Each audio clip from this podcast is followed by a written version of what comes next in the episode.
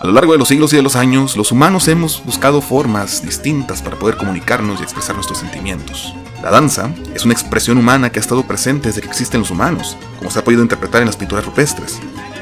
En la actualidad, existen las danzas folclóricas, que son un legado del pasado, adaptado al presente y que forman parte de la identidad de cada cultura. Se denomina folclore al conjunto de creencias, prácticas y costumbres que son tradicionales de un pueblo o cultura, que incluyen una tradición oral, música, vestimenta, relatos, artesanías, creencias, formas de convivencia, entre otros. El folclore es espontáneo, empírico, colectivo y es un reflejo del pasado y las transformaciones de una cultura. La palabra folclore deriva del idioma inglés y está compuesta por dos términos, folk, que significa pueblo, y lore, que quiere decir saber conocimiento. Con esto entendemos que una danza folclórica es una expresión social, cultural o celebratoria que puede acompañar ritos religiosos, de iniciación, ceremonias de guerra, de fertilidad, de petición, entre otros. Las danzas folclóricas tienen objetivo y los danzantes suelen tener un alto objetivo de ritualidad. En nuestro país existen diversos grupos de danza folclórica, y estos tienen como objetivo preservar y dar a conocer nuestras antiguas tradiciones a través de sus bailes y coreografías. Estos bailes nos transportan hacia una historia, o bien nos dan un viaje por el pasado mágico de nuestro país.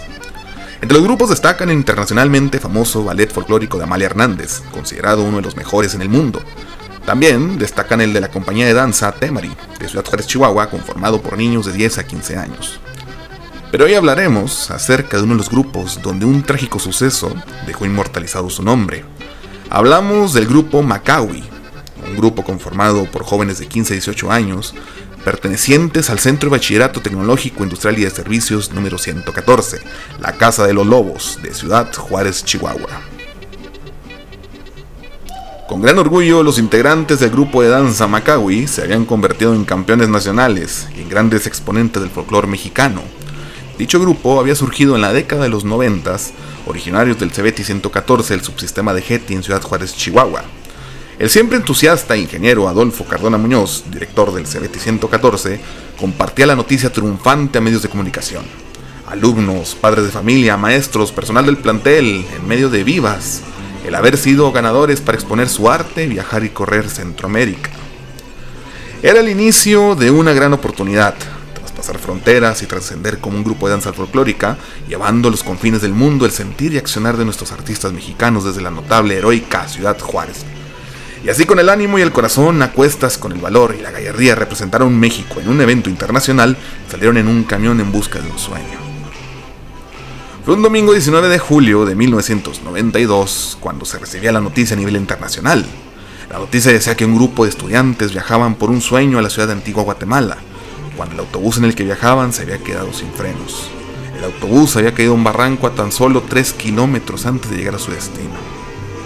Los pasos de baile, los rostros sonrientes y las faldas coloridas que integraban el grupo de danza folclórica se vieron suspendidas de repente. Aquella tarde del domingo 19 de julio de 1992, cuando alrededor de las 19 horas, el camión en el que viajaban 41 personas perdió el control por falta de frenos. Cayeron en la curva conocida como Cuestas de las Cañas, aproximadamente a 150 metros de profundidad, y a 3 kilómetros de la ciudad de Antigua Guatemala. Vicente, uno de los sobrevivientes, contó en un medio local que estaban de gira por Centroamérica. Llevaban cinco días de camino, pero ese día en específico se les había hecho tarde para llegar a Guatemala, capital para la representación folclórica. Él pensó que había sido un accidente sin mayor preocupación.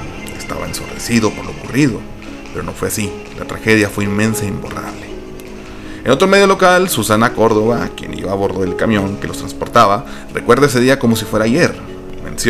Y cito su testimonio, se quemaron los frenos del motor, chocamos contra un muro que había ahí de protección y pues nos lo llevamos y caímos a un barranco de 150 metros. Posterior a este accidente se hicieron obras en ese lugar, se colocaron topes continuos, doble barrera de contención y un retén antes de llegar a esa curva en ese apartado lugar de Guatemala. Muchos pobladores del lugar recuerdan el hecho. De las 41 personas que viajaban, fallecieron 19 alumnos, el maestro de baile, los dos choferes y director de la institución educativa del CBT 114, el ingeniero Adolfo Cardona Muñoz y su hija, Cristal Carolina Cardona Urenda. Así lo aclaraba el señor Socorro Adolfo Cardona Rodríguez al recordar a su hijo y a su nieta. El director del ballet, Salvador Estrada Madrid, en silla de ruedas, resultó herido reconoció los cadáveres de los 24 pasajeros de origen mexicano en la improvisada morgue del cementerio San Lázaro en Antigua. Al hablar del accidente, el señor Estrada Madrid señaló que se conducía en el segundo asiento tras el piloto y se dio cuenta que en la bajada el vehículo tomó velocidad y fue cuando el piloto le pidió ayuda al segundo conductor, a quien le dijo que le ayudara a disminuir la aceleración del autobús. Y citamos las palabras del director del ballet. Las últimas palabras que escuché de uno de los pilotos fue cuando gritó, agárrense porque vamos a estrellarnos. Y de pronto el violento impacto se dio. Datos proporcionados por algunos de los lesionados indicaban que la unidad de transporte colectivo traía problemas mecánicos y fue por eso que en Ciudad Juárez hicieron una parada obligatoria para tratar de reparar el autobús. Funcionarios de Guatemala indicaron que los bailarines venían a presentarse en una actividad gratuita y colonial, además de realizar turismo. La presentación iba a ser en el marco de las fiestas patronales en honor a Santiago Apostol. Por la tragedia, decretaron tres días de duelo y suspendieron actividades programadas. Por órdenes expresas del expresidente de la República, Carlos Salinas de Gortari, los Macawis fueron regresados a Ciudad Juárez en un avión de la Fuerza Armada Mexicana, a donde llegaron en ataúdes de color caoba que cubrieron los cuerpos de los diestros y jóvenes artistas y los demás fallecidos. Fue una caravana impresionante e imborrable, encapsulada en las mentes de las personas que fueron testigos del aeropuerto internacional Abraham González de Ciudad Juárez, Chihuahua, hacia el centro de comercio exterior, donde fueron velados por amigos, familiares, sobrevivientes y la comunidad en general, que lamentaron la terrible pérdida que estremeció a lo largo y ancho de esta frontera. Acudieron obispos, políticos y embajadores, el mismísimo gobernador Francisco Barrio Terrazas y una gran comitiva de autoridades educativas y otras órdenes de gobierno. Poco se habló de la causa verdadera del fatal accidente, y solo se dijo que el autobús había quedado sin frenos. No se ejerció investigación alguna, ni los culpables del mal estado de esos camiones salieron a la luz pública. No hubo nadie a quien acusar ni delito que perseguir. Solo apariciones de políticos brindando sus condolencias a las familias afectadas. Macawi, en lengua traumara o rarámuri, significa paloma, y Martín Macawi está convencido de que en su nombre lleva una misión. Paloma significa ser vocero, llevar las palabras de los ancianos hacia los niños. La paloma defiende de su espíritu para que el pueblo no pierda esa identidad cultural.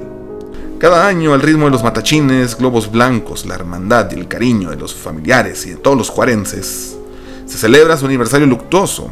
Se reúnen en el Panteón Jardines Eternos y la escultura de dos bailarines del grupo Macawi yace sobre su tumba que alberga 23 fallecidos desde hace 30 años.